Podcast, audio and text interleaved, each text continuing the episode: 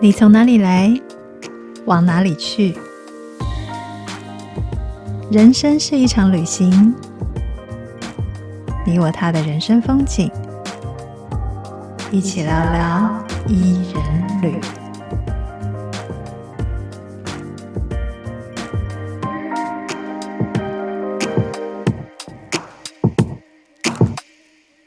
Hello，大家好，欢迎收听伊人旅聊聊吧，我是依依。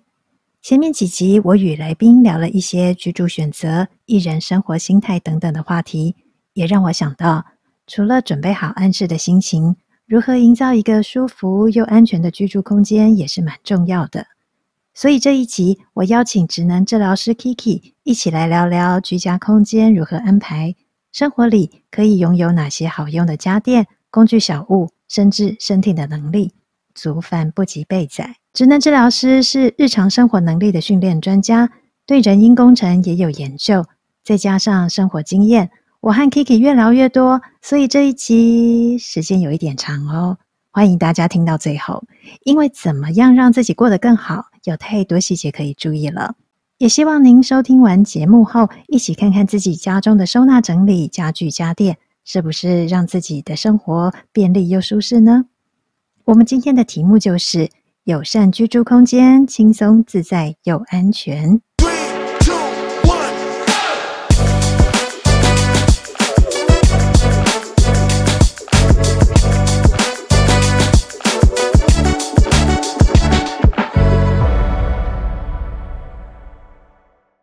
大家好，我们今天的节目再度邀请到职能治疗师 Kiki，大家可以听一下我们节目第十三集。职能治疗师这个职业呢，它就是关心我们每天生活大小事，所以不管从你每天张开眼睛到你之后的日常生活活动，都跟职能有关系。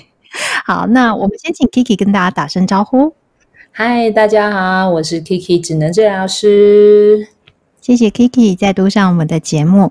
那今天呢，其实就是要请 Kiki 啊，跟我们聊一聊我们每天的生活嘛。那大小事都是职能治疗师非常的了解，知道呃我们有哪些细节可以注意。那因为我们这几集呢都在讨论我们的一个人怎么过生活可以更舒服、更自在、更安全。那所以呢，我觉得住在平常住在家里的时候，也有好多细节要注意哦。所以今天想要请 Kiki 来跟我们聊一下。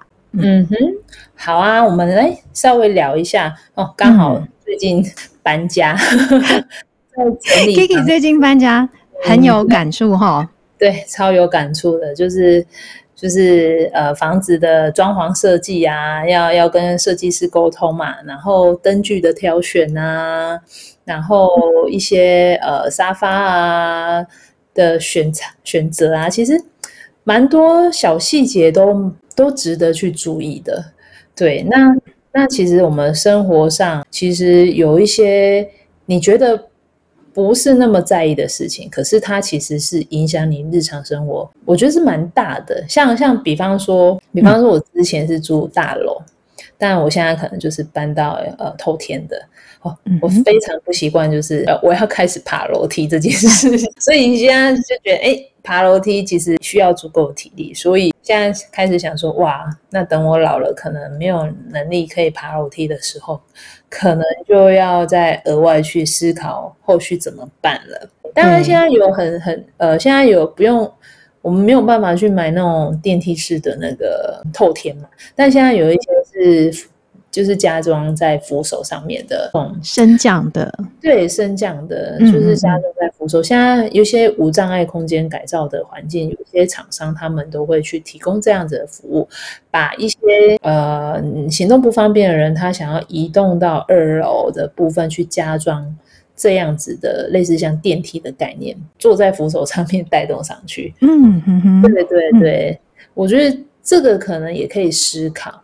那再来的话，我们在规划呃我们的一些居住环境的时候，其实光线蛮重要的，还有动线。讲提到动线呢、啊，其实我就很想要问 Kiki 啊，因为其实我们蛮多人呃，可能是如果以都会区来讲，大部分是住在公寓形式的房子里嘛。是我们讲地狭人稠，或者说寸土寸金啦，那。屋内的坪数可能没有那么大，那我们可能又有一些家具，嗯、那也不一定就是说可以摆放的让这个整个空间变得很宽敞。所以就在怎么样，就是利用有限的空间排出这个很好走路啦。或者是方便行动啊，不会什么什么自己就就不小心撞到桌角啦，或踢到柜子啦，或者是怎么样的一些有有一些可以注意的地方，Kiki 可不可以跟我们聊一下？对，呃，其实那个我说的动线其实要很明确，也就是说你，你你从这个门要走，比方说你要走去浴室的过程，你要走去。呃，厨房，或是你要走去客厅，这个过程中，尽可能就是单纯不要有任何的杂物，或者是没有不要有任何的家具去阻挡它。那对于一些长辈来说，比较不容易产生跌倒。我打个比方好了，比方说我们那时候在设计房子。我想说啊，因为房子可能买的不够大，就会想说啊，不然这个门进去要进去之前直直走就是厕所嘛，想说啊，不然放个桌子好了。然后设计师呢，立马就是打脸我说，你这样子你就没有办法直接走去厕所。他这样其实一提醒我说，哎，你在前往。厕所的过程中，你摆一个桌子，那你变成走路不是最走最短的距离，你是绕一个弧度过去。嗯、那这个绕的过程中，你会不会因为绊到椅子、绊到电线而跌倒？嗯、这是很有可能的。所以原则上，我们在在设计的过程中，尽可能就是你那个路线就是单纯，不要任何的杂物。窗户当然尽可能不要去。遮挡它，因为光线明亮，其实可以降低一些跌倒的风险。因为有时候跌倒有可能是因为光线不足，除了光线不足，当然很你的地面有太多的杂物啊，或者是高低落差的门槛，这都有可能造成呃我们长辈或者是我们可能自己也有可能产生跌倒的问题。我觉得这个是蛮重要的，诶，光线跟通道。通道啊，通道，通道要清爽，不要想说啊，家里什么都想放，但是你就放了，让自己也很难行走，其实就很不 OK。你要想到，万一假设这个通道之后如果需要轮椅呢？啊，对，如果需要有个轮椅的宽度，那你之后这个轮椅的宽度能不能通过呢？或者是？呃，不要说轮椅，可能如果是比较宽一点的拐杖，我们说的助行器，那这部分可可不可以？这个通道，如果你平常都侧走，我想应该 助行器也很难过咯。那像这样子的话，嗯，如果说我们要留一个，有可能就算是青壮年也好，我们可能受伤嘛，那需要轮椅啦、助行器啊，大概它那个至少要留多宽呢？那个尺寸，的宽度吗？至少一般轮椅的宽度是七十公分，但是呢，你还要思考回转回回转的空间啊，所以你至少要有一百二十公分以上。一百二十公分，我说的是一般轮椅是七十公分哦，嗯、如果你是特制轮椅，可能又是需要更大一点，更宽了。是的，是的，是的。所以有时候如果你把自己的家里填满那么多东西，万一真的需要一个轮椅进出的时候。到时候真的是会是一个比较大的问题。可是啊，我们可能一时之间没有办法说，呃，觉得这个可以可以不要，那个不要，家里尽量清爽一点，东西少一点。这些可能我都觉得这个桌子很重要啊，那张椅子很重要啊，所以我都要啊。那没有地方放，所以我只能够放在 A 门跟 B 门的中间呐、啊。然后，那有没有可能说，比方说我我今天如果想说，好，那既然不要互相就是。遮来遮去，挡来挡去，那我就把它叠高。那家里就是这样有叠高的那个状态，它也适合的选择吗？叠高吗？其实啊，要注意那个东西稳不稳固。台湾地震蛮多的哦，啊、对，台湾地震蛮多的哦，所以。啊你叠高，那你要去确认你这个摇晃的过程中会不会倒塌下来。那现在其实有一些有，比方说你的书柜很高，但是它没有碰到天花板。那现在有一些组合式家具，或是有些家具，其实它会附一个，嗯，希望你把它扣住的，扣住在墙壁，让它稳稳固的东西。对对对，那假设没有这个东西的话，呃，现在现在网络上也有卖一种是顶天立地。比方说你的你的天花板是，比方说两百五好了，嗯，那你买一个书柜可能一百八，那中间的落差，如果你加一个顶天立地，也就是支架，嗯，就是从天花板到书柜这中间再加一个柱子的话，可以增加这个柜子的稳定性，哦、不会因为塞满这样子。对对对对，就是一个天花板的力量去撑住撑住书柜。嗯这样子你，你我们哎，万一我们是住高楼，那个摇晃的程度更大的时候，才不会导致说那个柜子整个就是马上就掉下来。对啊，砸到人也是一个很大的问题啊。嗯，所以这也是可以参考的一个工具。当然，叠高就是要注意会不会有掉下来的风险。对，然后会不会挡住视线，嗯、会挡住你的那个一些采光啊？嗯、对啊。对，因为你高，相对有一些采光可能相就会去影响到通道，要保持畅通，不要不要太多的阻隔物，然后还有光线，嗯、不要尽量不要遮蔽光线。窗户如果如果可以的话，就是尽量让窗户维持它那个光线自由进出，不要遮起来之类的。对也保持一些通风。嗯嗯、欸，对对对，通风很重要。那再来的话，就是那个，如果你东西是要用立体的这个叠高的方式来做收纳的话，你要考虑到它的稳固性。如果你是倒金字塔，那真的是有点危险。对对对，可能不用等到地震了，有点可怕。等你走过去不小心撞到就掉下来，那也真的很可怕的。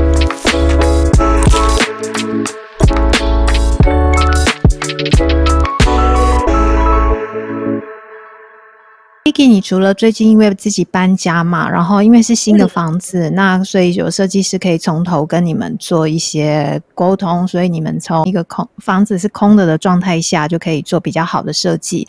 那我知道你的工作啊，嗯、因为你职能治疗师之前也有常常去做居家的服务嘛。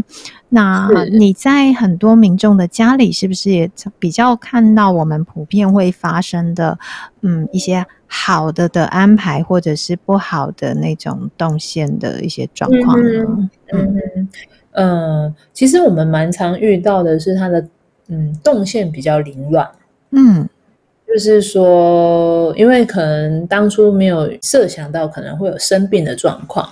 所以他，比如说他在安置的过程中，他的床可能会是会是靠墙壁，或者是他就是放在一个房间，可是他的走道就很小。这个是一个比较比较常遇到的问题啦。因为比方说，如果他要靠墙壁，他只能从另外一边下去。那如果他可能是单侧受损的。对他来讲，如如果是某一侧不方便，比方说他右手受伤好了，然后他又是要从右边下床，对，又要从右边下，他右手根本不能支撑啊，嗯、他只能用左手去拉这样子。嗯哼，其实其实当然还会希希希望两边都有一些空间会比较好，哦、其实照顾者也会比较好照顾。对，因为如果你两边你只有单边的话，其实，在帮病人，比方说换尿布啊，或是一些拍背，其实你的知识就很有限，你能做的动作就很有限，会比较不建议啦。但因为有时候它的空间就真的很有限，不得不这样子。那二来是灯光的部分，有些都比较昏暗。那有些比较传统的，就是房子，他们门槛很高。那对有一些老人家啊，或者是他是中风患者，他要进去那个浴室啊，真的是 很大问题。那个门槛。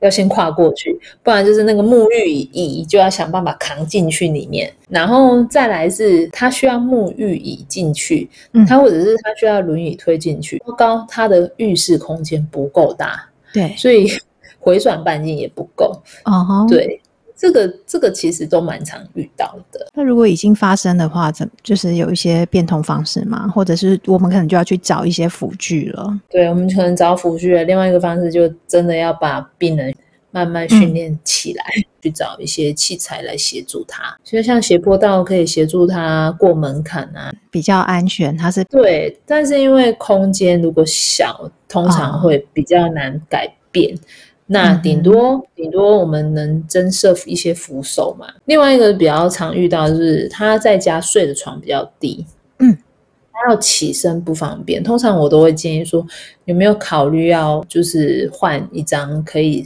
升降的床，这样不一定要是很高级的电动床，嗯、但是意思是说你有升降，其实不方便坐那么低，至少你的床可以摇高一点，你比较好下床。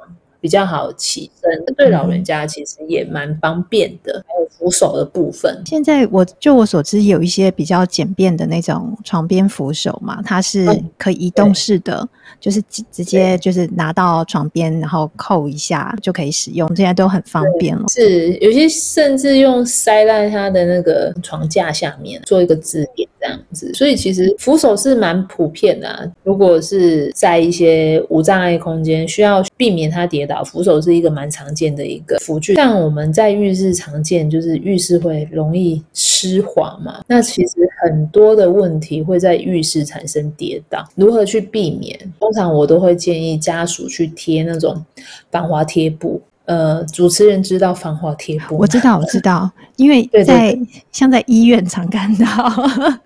对对，就就那种灰色的、深灰色的那一种，然后它其实有一条一条颜色哦，它其实 我看看到的灰色，像像那种小北百货、五金百货，它其实有黑色、有透明的，也有黑呃灰色这样子。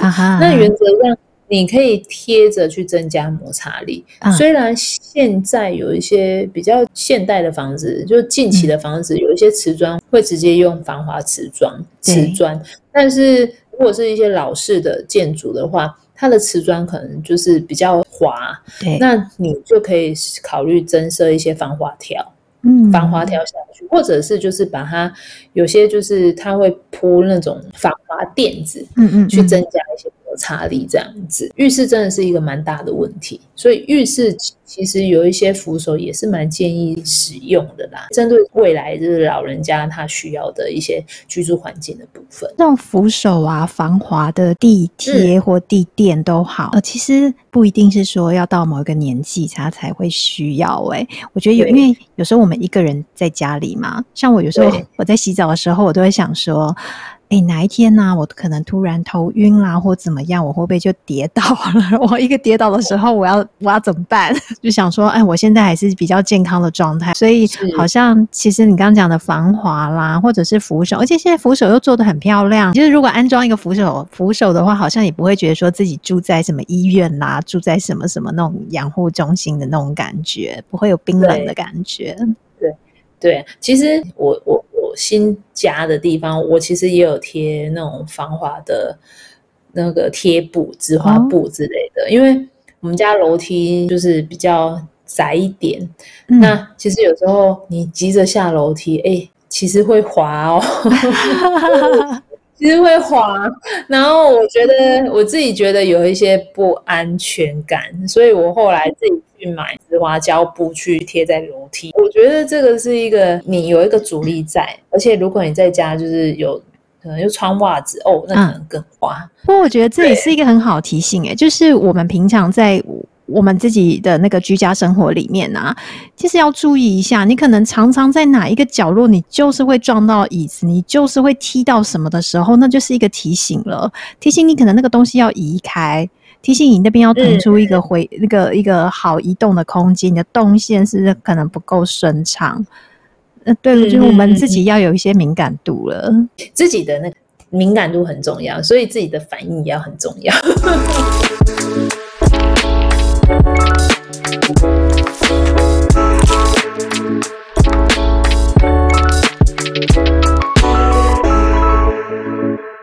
然后。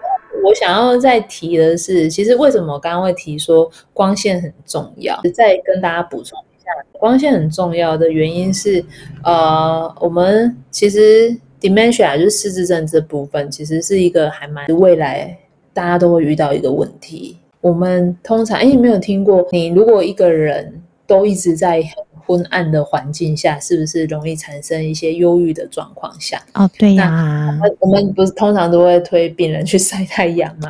对对对对，还有可以转化一些什么褪黑激素之类的，对，至少吸收一些维生素 D 这样子嘛。嗯，对。那其实失智症它有有一些状况，就是日弱症候群。嗯哼，对，它在黄昏的时候比较容易产生一些混乱的状况，混乱或者情绪一些行为的一些问题产生。嗯、那你给它有一些很足够的呃阳光跟很足够的光线的话，其实可以减减少它这样子的症状发生。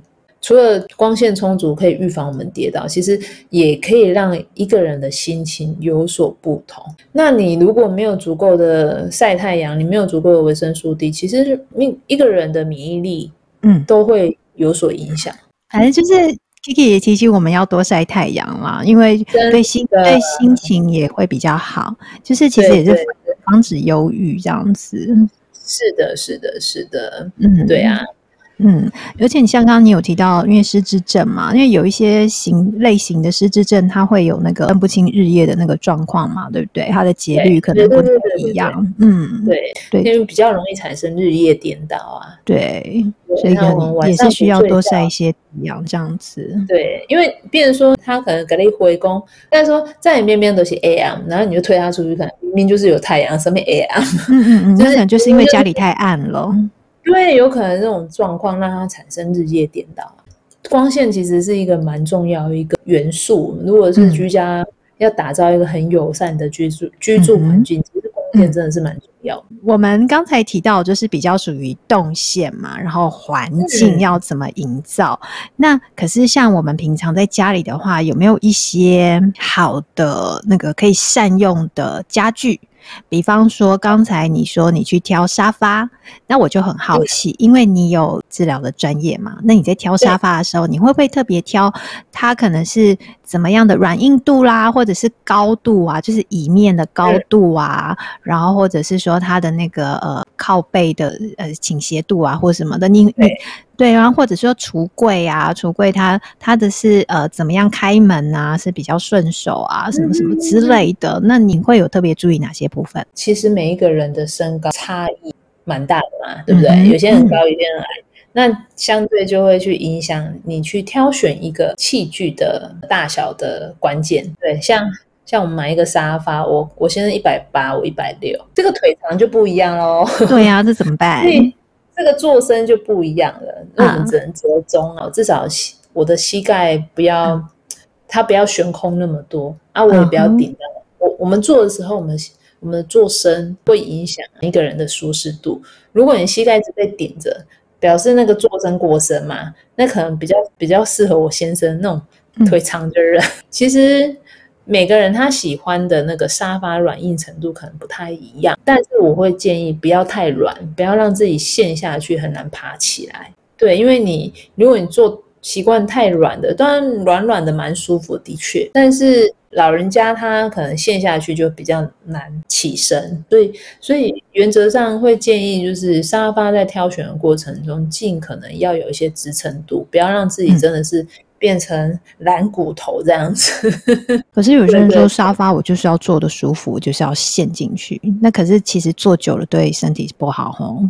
对啊，因为你的姿势就是摆在比较不好的状况。但是当然短时间都没有关系啊，那你长时间下来，其实就是在危害自己的身体的状况啊，就还是比较不建议。那至于坐高，其实就是要看每个人他的习惯。但是如果以长背的话，他我会建议不要做太低，因为做太低相对它屈髋屈膝的角度会比较大，它也会比较难爬起来。嗯哼，对，所以其实这个可以思考一下，就是哎、嗯，可是哦，现在那个我们去买沙发的时候，他都问说，哎，家里有没有扫地机器人？哦，对，因为要让扫地机器人爬进去吗？对对对对对，要啊要啊，所以他们就说，哎，那个你们有扫地机器人，那我们的坐高要多少？然后我们的支架要多少？至少要让扫地机器人可以过去。哎，我觉得这个观点非常的有趣耶！扫地机器人现在变很多人家里面的家人了，是不是？嗯，对，非常重要 的，他真的是个人呢，一个很智智能的部分。对呀，但是使用扫地机器人有一个比较要注意的一点，就是家里真的不要太多杂物。不然他真的没有办法扫那么干净，你就开始撞撞撞撞撞。对呀，哎，所以其实你看扫地机器人，它就你看着扫地机器人，它的那个进退有没有？你也知道说自己是不是地面该要整理了。就又回到我们刚才上一个大题里面讲的那个通道要干净的这个事情。嗯、如果大家真的是行动比较不方便，自己拿扫把跟拖把的话，嗯，那你就可以考虑使用这些日常生活小帮手去帮你做这些工作，这样啊。对，okay, 嗯，是啊。哎，刚才有讲到啊，就是说。你刚刚有讲到是坐在椅子上的时候，那个膝盖嘛，就是它，它，它是最好膝盖，呃，整个椅面它是从屁股到到膝盖是完全一致的长度，还是说膝盖最好要突出去，什么一个拳头啦，或者是多少是比较舒适的一个状态？哦，你说坐身的部分？对对对对，这个叫坐身。坐身大概就是三指幅啊，嗯、你坐着大概维持三指就是那个膝盖突出去大概三指的一个一个空间，这样子就好了。可是现在坐沙发，可是现在坐沙发，有些人就是嗯，会会有溃咖的嘛，对不对？嗯、对，就是它会有脚椅嘛，所以现在也也那个坐身其实有好像有点难界定。你会真的九十度坐吗？不会啦，对啊，其实坐到沙发上我就躺下去了。所以有时候我觉得就是舒适为主没有错，但就是要就是我后来也是没有想说，啊、算算算，那个坐身，或许我坐上去那个脚椅上来，我我、啊、我我也是变 L 型的。啊、其实根本就没有在管那个坐身了。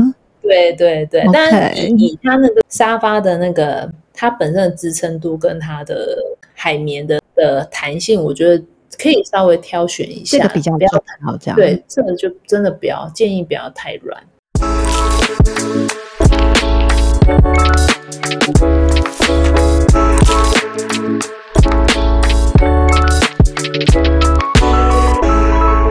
呃，您刚刚有说的，就是像橱柜的部分，橱柜原则上现在都会是以拉门的方式。你是说就是破耳这样拉？拉对，就是拉。对，就是柜体的部分，通常都是拉柜比较多。当然，现在也有做就是推门的，这个我好像有问过问过设计、嗯、设计师说，这推门的比较占空间啊。推门是哪一种啊？就是。就是像我们纱窗门啊，那种推门的啊，你说左右横移的那一种是不是？就是左右横移的那种推、okay. 推左右，那种橱柜有些它就是右右推左推这样子。对，那那有些它有是做往后拉嘛，那那种左右推的，它好像会比较占空间，就是它在设计的部分，uh -huh. 因为它有轨道，嗯哼。所以它会吃掉柜体一些空间，嗯，往后拉就是比较省空间，而且往后拉就是 pull 出来的 P U L L 那个 pull 拉出来的，它可以整个拉开嘛，因为你左右横移的话，就是会就是会有一半，就是它是被盖住的。就是、你要放东西可能就比较不好我觉得值得一提的是门呐、啊，就是房间的门。房间的门、嗯，或者是有些有些，如果是真的是轮椅要进出的，它、嗯、就是会做左右横移的门。嗯嗯嗯嗯嗯，对，因为左右横移的门，它空间会比较大。如果说是我今天我是自己住的，没有人帮我开关门的，如果它是往左右横移的那种拉门的话，我自己可以这样子手往左边，手往右边把它拨开嘛。那如果说是要拉或推的话，我没有办法一个人有那，因为那个门这样子的话，它会有一个那个扇形的那个、嗯、那个圆形这样子，对，一个空间在。比方你要往后，你可能又要后退啊。对，对对，你往前，你要确认你前面的空间够不够大，这样子。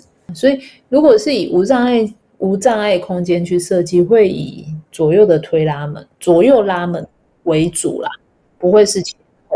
啦，那在空间规划的部分，其实现在的比较好的呃建商，他们会采用通用设计啊。通用设计，哎，这个名词有听过？Kiki，你要不要稍微介绍一下？OK，好，通用设计其实有七大原则，公平使用原则。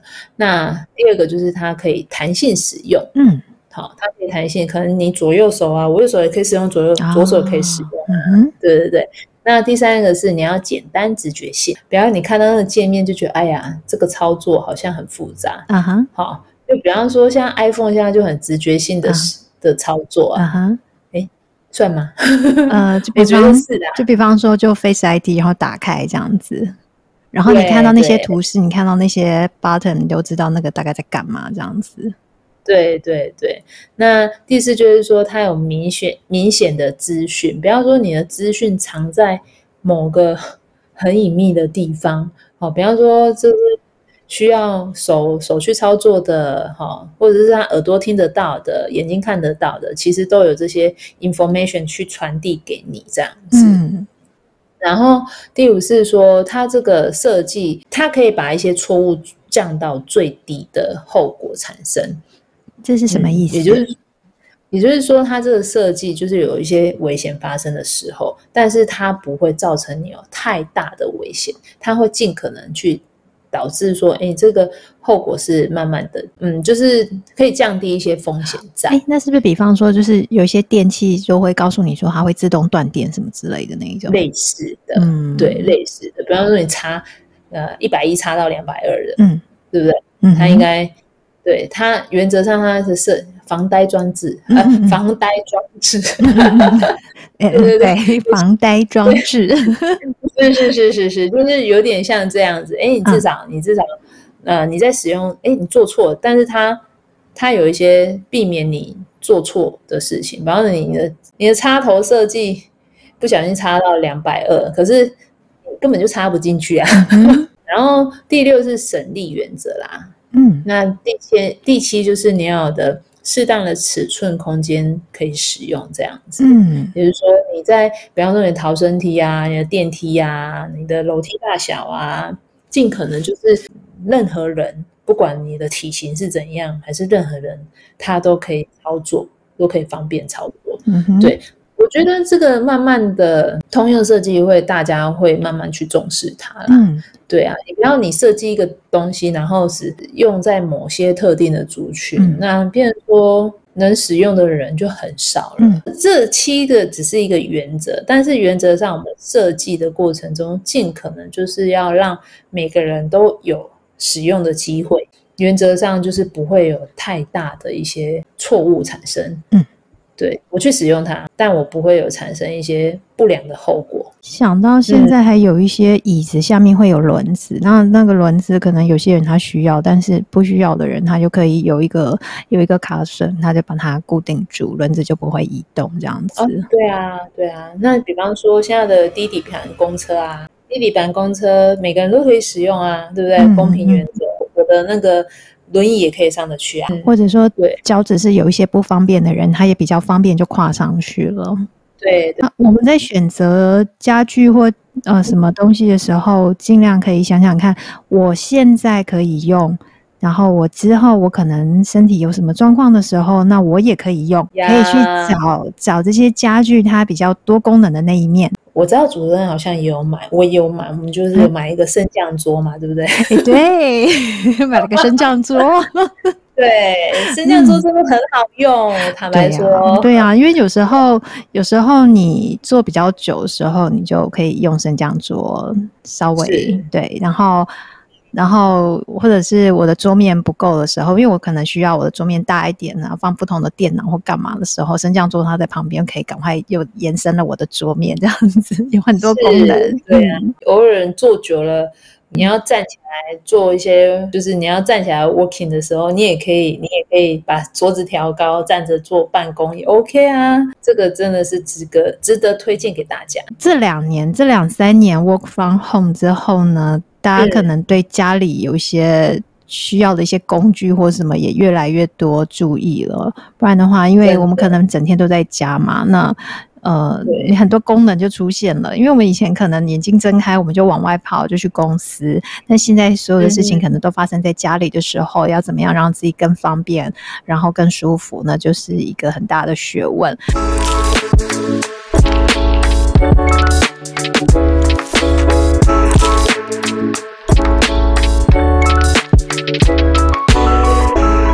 讲到在家里呀、啊，因为我们一定包含了吃东西嘛，吃东西那一定会用到一些家电。那嗯、呃、Kiki 有没有觉得说什么样的家电是必备款呢、啊？尤其因为我说你之前有跑居家嘛，那居家的话，嗯、不是每个人的家庭，那可能空间那么大，那可能他们比较准备料理或干嘛的。那有没有什么？你觉得是只要有这台就够了，然后可以很节省空间又好用，节省空间吗？对，大同电锅啦，大同电锅。那又可以煮饭，又可以蒸东西，你可以又可以煮大锅，就是什么那什么焖饭吗？啊，炖饭吗？哈哈，可以煮炖饭，对不对？拌饭，对，一锅就可以好几样菜。比方说，你洗个米在下面，上面再放一些鱼啊、肉啊下去蒸，嗯，哎，同时电锅跳起来就有两道了。一个饭一个鱼，再放一个，就是里面再弄一个层架隔一下，这样子就一次好几样菜，一样几样饭什么的。的嗯，是，呃，它也不太占空间。哦、对、啊、对，就是你因为它一它如果它有一个大桶电锅，它已经抵好几锅的话，你只要有这个就好了，就可以省空间了。真的居家必备。不过我们也不是在广告啦，就是电锅这个东西，就是因为也有牌其他牌子的电锅啦，就是电锅。对，电锅电锅，嗯，哪个牌都好，对对 对，哪个牌都好。那还有什么？就是可能除了电锅之外，它有没有搭配的什么东西？然后有这一两个就就很够了。嗯，我觉得微波炉也还不错啦。好，微波炉。对啊，微波炉，因为现在微波食品蛮方便的。对对，那你要你想要吃个焗烤，其实微波炉，哎，现在有一些。什么烤烤炉？对对，合在一起对对对对对，也是多功能的那种，它可以微波，然后呃蒸烤，然后什么的。它好像就微波跟烧，就是烤。对对，烤。那因为我觉得水波炉有点太贵了，就是一个一个一个一台就要好几一一两万块。那我就觉得，对我就觉得你有一台大同电锅，那有一个。呃，可能复合式的微波炉，像电锅，它也可以。你不一定是蒸啊，因为其实它可以有点像煮水的概念，所以有些它甚至会拿来烫青菜之类的。哦，对对对，煮汤也可以啊。对啊，煮汤啊，蒸蛋都都 OK，所以真的是万用哎、欸。我问我们在家里啊，有有时候自己在家什么东西坏掉了，要稍微修理一下。我们可能必备都会有个工小工具箱吧。嗯、Kiki 应该也有，有个工具箱里面必备什么东西？就螺丝起子，螺丝起子有那种那个十字的跟一字形的，对不对？一字的，对，对十字跟一字。哎、嗯，现在有出省力的，啊、还有省力的，快告诉我！因为不是我说的不是电电钻那种，就是省力，就是。以前的罗赖吧，就是螺丝起子就一支嘛，然后那边转转转。现在有有出就是呃，可是你转出转跟出来，转进、嗯、跟转出，你可能要按一个开关，哦、没有动力，它只是按一个开关，让它走不同方向而已。嗯、对，但是你转过去，你会比较省力，你不用出蛮力，因为变成说，如果是一致的，嗯、就是如果不是省力的，嗯、你就是要出多少力量，嗯、那个螺丝才能卡进去，嗯、对不对？对，但是它现在就是呃，好处它可能里面有一些雷灵珠嘛，就省力的装置，让你转过去、嗯、也会带着螺丝转，但是你相对会比较省力。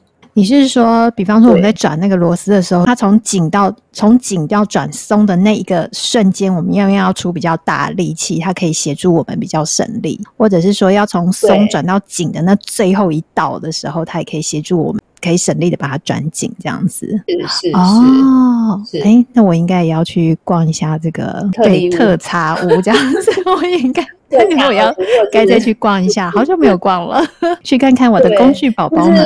嗯，而且它现在有一些设计，就是它螺丝起子你不用买那么多支，你知道吗？有些头它会跟哦，对，它可以直接换。嗯，对对，你就买一盒。然后里面有可能不同的大小的十字形、一字形这样子，那你要抽换抽换，对，所以这这就蛮嗯蛮好用，因为因为像我有一些买一些是组自己要组装的柜子，哦，就觉得那个需要必备，对对对，因为对那个螺丝起子，然后不过它也有不同的尺寸，有些太小的就只能够弄小的螺丝，有些就是比较大的，比较大一点的，嗯。是是，那比方说有些生活的小物，嗯、我可以呃，有些人呃，这眼睛呃老化比较严重，有些像指甲剪有放大的指甲，啊、前面有前面有一个放大镜。对对对让你在剪指甲比较方便，哦、我觉得这个未来我们年纪大了，嗯、我我告诉你，四十岁以后老花眼就很常会跑出来 say hello 了。刚好借由这个节目跟大家去告知说，因为、嗯、这指甲剪其实也有那种前面有放大镜的，嗯、让你不要为了剪指甲那边 看不清楚，看了半天，嗯、对看。还捡到自己的肉很深这样子。你刚刚讲到那个螺丝起子啊，我想跟大家分享，我有一个那个一字形螺丝起子，我有一个很特别的用法，就是呢，因为有时候我们自己就是开罐头，罐头我打不开，嗯哦，太太紧，因为你就是全新的罐头，它里面那个。气压的问题嘛，对不对？因为它里面一定要真空嘛，反正我们就打不开。对，那这个时候呢，我这个一字形的螺丝起子就出现了，我就会去撬开它那个边边，那个盖子的边边，撬一下，然后它的那个空气跑进去，然后就会听到“啵”一声，然后你就可以打开了。这是我的生活小撇步，跟大家分享一下。嗯，你你说的那个有时候我用汤匙、啊哦，因为我以前用过汤匙，但是汤匙它的那个形状我觉得不是很好用，因为有些汤匙它的那个头有没有比较比比较对对对。对，然后就是那个不好，不太好敲进去，所以我后来就是那个，在我厨房 就会放一只一字形的螺丝起子，是为了开罐头的。哎，它很好用，真的很好用。分享一下我我自己的小配包。哎，那像我我自己的话，我在家里还有准备工作梯。因为这样爬高，哦、爬高的话就很好，然后换灯管啦，然后还有像那个我要拆冷气机的滤网嘛，都很好用。嗯嗯嗯、原本我原本的工作梯是那种那个叫那那种我也不知道专有名词，反正就是你两脚要打开的那一种。哦、对，那的话铝对对对铝的那一种，人家叫什么阿鲁米的那种，就是你要爬上去，然后脚要撑，就是两个这个道。Y 字形这样下去，然后我虽然有研究过那个像水电师傅他们怎么样站在上面呢？哦，轻松自如，还可以两脚在上面直接移左右移动，我就觉得超强的。然后可是我不敢。那后来我自己是上网一一就是搜寻了一下，发现现在也蛮多工作梯很美观，它就是有点像对对对，它做成阶梯式的，它不是那个你要脚打开的那一种，就好像你轻松就像上楼梯一样就。电梯上楼没有啦，人上楼这样爬上去，然后像像电扶梯对对对，然后嗯，你就可以选，你就可以选那个比较多阶的。我买的是对、呃、六六阶还七阶的，那它上面还有一个，你买到六阶，因为我要换那个的，就是比较靠近天花板的灯管，啊、然后因为它上最上面还有一个扶手嘛，其实你就这样慢慢的那个上楼之后，啊、然后扶着那个扶手就还蛮安全的，比那个之前原本的阿鲁米的那一种要安全很多。更重吗？我想要了解会不会，不会耶，不会，我觉得它也不会很重哎，然后而且它折起来的时候你要。把它拿去你的收纳空间的时候，你就一只手就抬得起来了。当然，当然，我因为我自己有买，嗯、因为我只买三个阶梯，那只是说我挑的材质可能比较重一点点。那会蛮推荐那个观，就是我们听众朋友去挑一些比较轻材质的。对对对，对，如果你本身力量没那么够的话，嗯、你可以这个工作梯相对会比较让你不用。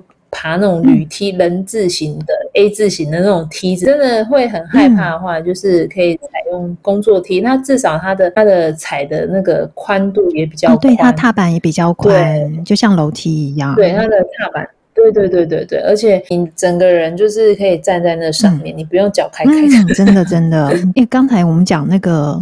那个工具箱的时候，只有讲到螺丝起子。我我们现在回去讲那个工具箱好了，因为我想到还有一些东西好用的，就是工具箱里面，我觉得可以大家准备一些那个铁丝，有时候你可以缠东西。反正有有时候你有些东西你要把它缠住，比较固定啊，就有些软比较软铁丝，我觉得它还蛮好用的。对，或者是铁丝，因为它很细嘛，Okay. 你有时候要要去什么捞什么东西，或是弄什么东西的时候，它可以穿进去，这样就是它它它可能不常用，但是你碰到一些关键时刻，它就会发挥它的功能，这样子。对，所以可以可以准备，但不用到多了，不用买那种五去五金行买那一大卷，不用不用，就是 那就是呃，可以准备一些这样子，小小卷，对对，几次，对对对，可以准备一些些，我觉得蛮好用的。对，嗯，然后我自己家里是还有那个呃刮刀，因为我之前就是我的墙壁啊，比方说我们像中古公寓，然后墙壁有一些那个潮湿，然后呃就会有一点透出来嘛，然后我就我就自己把它刮掉，然后重新 P 图。OK。然后油漆 哇，那那你把它刨掉跟 P 图，其实都是用那个刮刀，对，就很好用，那一支很好用。对，呃，突然讲到工具箱，我怎么如此兴奋？像我自己的的水龙头，我后来有有有加装像那种可以。延伸出去的起泡器，或者是可以旋转的，因为你如果不装不装的话，它就是水就是这样子流下来嘛。加装一个起泡器，那但是那个是活动式的起泡器，那它它出来的水就是水压也不会那么的立即喷出来这样子嘛。那二来是说，它可以三百六十五度，甚至呃有些三百六十五，有些可能三百六十，然后有些可能两百七，它可能它的范围你要。洗整个呃洗脸盆就会相对比较方便，对对对，调整一下方向，对对。对，而且那个起泡啊，它可以，它其实有一点点省水功能，就蛮推荐大家可以自己加装，自己 DIY 一下。有一些生活的小细节，嗯、其实有一些都自己可以去 DIY 去认识，对对对，所以就可以逛一下特茶屋这样子。对，还不会说遇到什么问题怎么办？我要去找水电工。对对对，就看有没有人要跟我揪团一起去啊啊！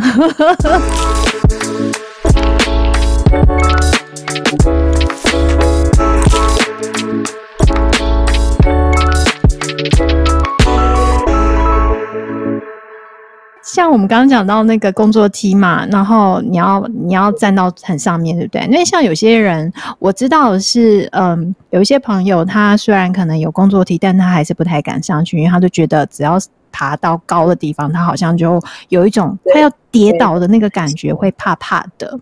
有些人惧高啊，惧高以及他就觉得他在上面会好像手没有东西可以扶，然后他可能会前前倾啊、后倒啊。那那那这个时候是不是我们其实要培养好一些好用的肌肉在身上？对啊，就是。人的训练很重要啊，因为像因为像我们看嘛，啊、我们在家里哈，嗯，一下子可能会被我们的东西绊倒啦，或者是视线不清的时候，然后可能会撞到什么东西，然后或者是你你撞到右边，然后。然后又往左边倒什么之类，然后可能要维持一点平衡感呐、啊，或是你爬高的时候你要站得直啊，或者什么的，有没有什么？嗯，为了居家必备，我们刚才我们刚才也在讲工具箱嘛，但是我们自己身上有哪些工具要先？对，有没有建议我们要帮自己准？对对对，要帮自己准备好哪些部位的是要特别注意的？因为我想现在其实也蛮多地方可以看得到。可以要做什么运动，然后增强哪些功能嘛？但是有没有基本上有哪些是大家先准备好的？我从一个大楼换到一个四楼透天，你觉得我需要哪个力量最多？腿嘛，对不对？对啊，腿的力量一定要够嘛。我们的股四头肌的力量啊，uh huh. 一定要股四头肌，不然你要对爬爬阶梯是一个很需要我们的下肢的肌力、uh huh. 肌耐力的。那另外一个部分跟你的本身的协调性跟平衡能力也很有关系。你站那么高，然后又要操作，你没有办法专注看地面，你要看着你的眼睛是看着你要操作的方向。诶，这个其实。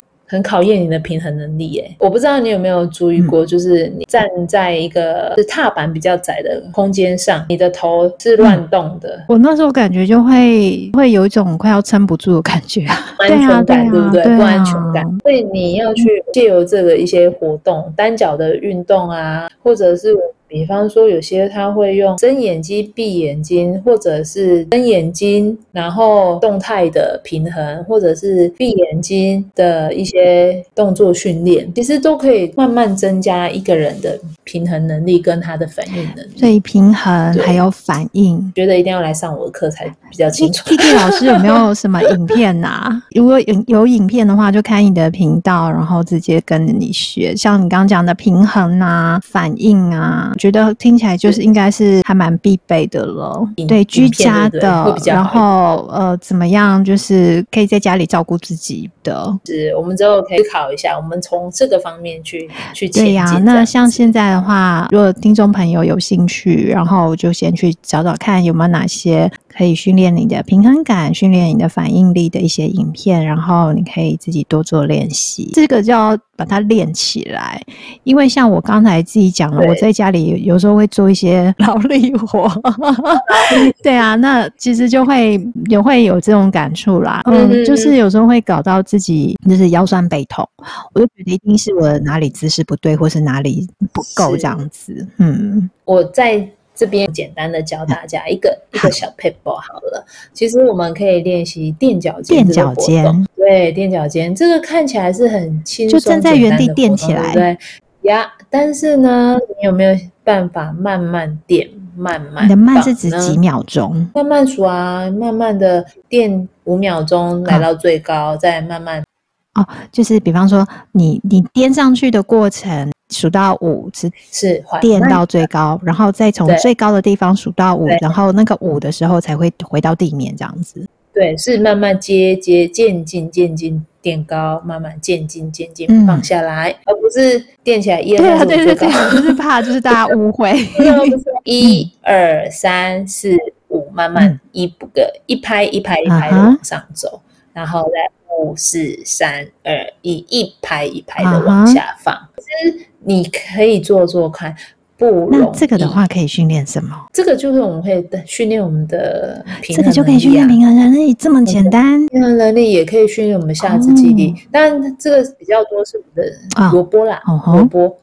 但是因为我们的平衡其实也要靠我们的踝关节的一些周遭的肌肉去进行，哦、其实也可以增加我们一些本体感觉的一些输入。嗯、你要不要解释一下什么是本体感觉？嗯、本体感觉的受器通常在我们的关节里面，那它会去感知说你这个关节在空间中的状况下。嗯，突然觉得讲的很专业，大家对，就是这本体感觉，它其实就是身体它自己有自动侦测的能力，是不是这样说？对。就是对对，比方说你闭上眼睛，你也大概能知道说，哦，我的手在哪里，嗯、我的脚在哪里，这就是你本身能感知你身体的能力。嗯、你不用刻意去学习，你也知道你的脚在哪里。尽管你闭上眼睛，你如果在做这个垫脚尖，你也可以尝试 open eye 跟 close eye，、嗯、也就是说，我是睁着眼睛做跟闭着眼睛做，这个就是一个我们平常在挑战平衡的。一个训练方式，哎、哦，好有趣哦！睁眼跟闭。当然，如果你要更进阶版，你也可以单脚练习。当然，单脚我会建议扶着墙去落去做垫脚尖的动作。对，那你先睁眼去练习，然后再慢慢去做闭眼的动作，这样子。这样子你可以训练下肢，而且单脚站的垫脚尖动作其实不是那么简单。训练一些下肢肌肌力的部分，但这这通常肌力很粗浅呐，就是很简单的肌力，但是够训练你一些脚掌的肌力，还有脚掌的一些呃感应能力，就是你可以感受地面给你的回馈的感觉。但原则上，这个动作就是就是可以让大家去练平衡啊，因为毕竟。面积从比较大的脚掌到指头而已，啊、那你能维持平衡，其实你的核心、啊、你的身体的协调能力，其实都有参与在里面。但是很简单的动作，其实做起来一点都不简单。大家可以从这个部分先练习看看。大家这么简单的动作练起来，练起来很简单。主持人也要练起来。那我们今天讲了很多，我们从环境要怎么样注意呃空间的那个通道啦，这些还有安全安全性，然后到了我们可以呃挑选怎么样的适合自己的家具，怎么样比较舒服，还有万用的家电，嗯、然后还有你有小家电的时候，你把它当成家人看，你的家具可能也要符合他的 他的身形这样子。我讲的是那个扫地机器人，然后再来的话就是。因为我们在家里可能也会自己要呃做一些简单的修缮，然后工具箱有些必备的小小工具的话，大家可以准备起来。然后如果哎有少什么东西的话，大家一起去那个特茶屋之类的水电五金行去逛一逛。然后再来的话，就是因为我们要有时候爬高嘛，然后那个训练我们的平衡感、反应能力，大家简单的动作练起来。自己在家里其实安全也还是很重要的哦，不要以为不出门就没事。其实家里有时候自己的环境没有维持的很好的话，也是一个危险的地方呢。其实也是对 呀，像楼对对对对对对，还有对刚刚讲楼梯浴室那个防滑这件事情，大家也要记得要注意。好，那我们今天这么丰富的一集就先聊到这里。来，谢谢 Kiki，谢谢谢谢。那我们先跟大家说拜拜，拜拜。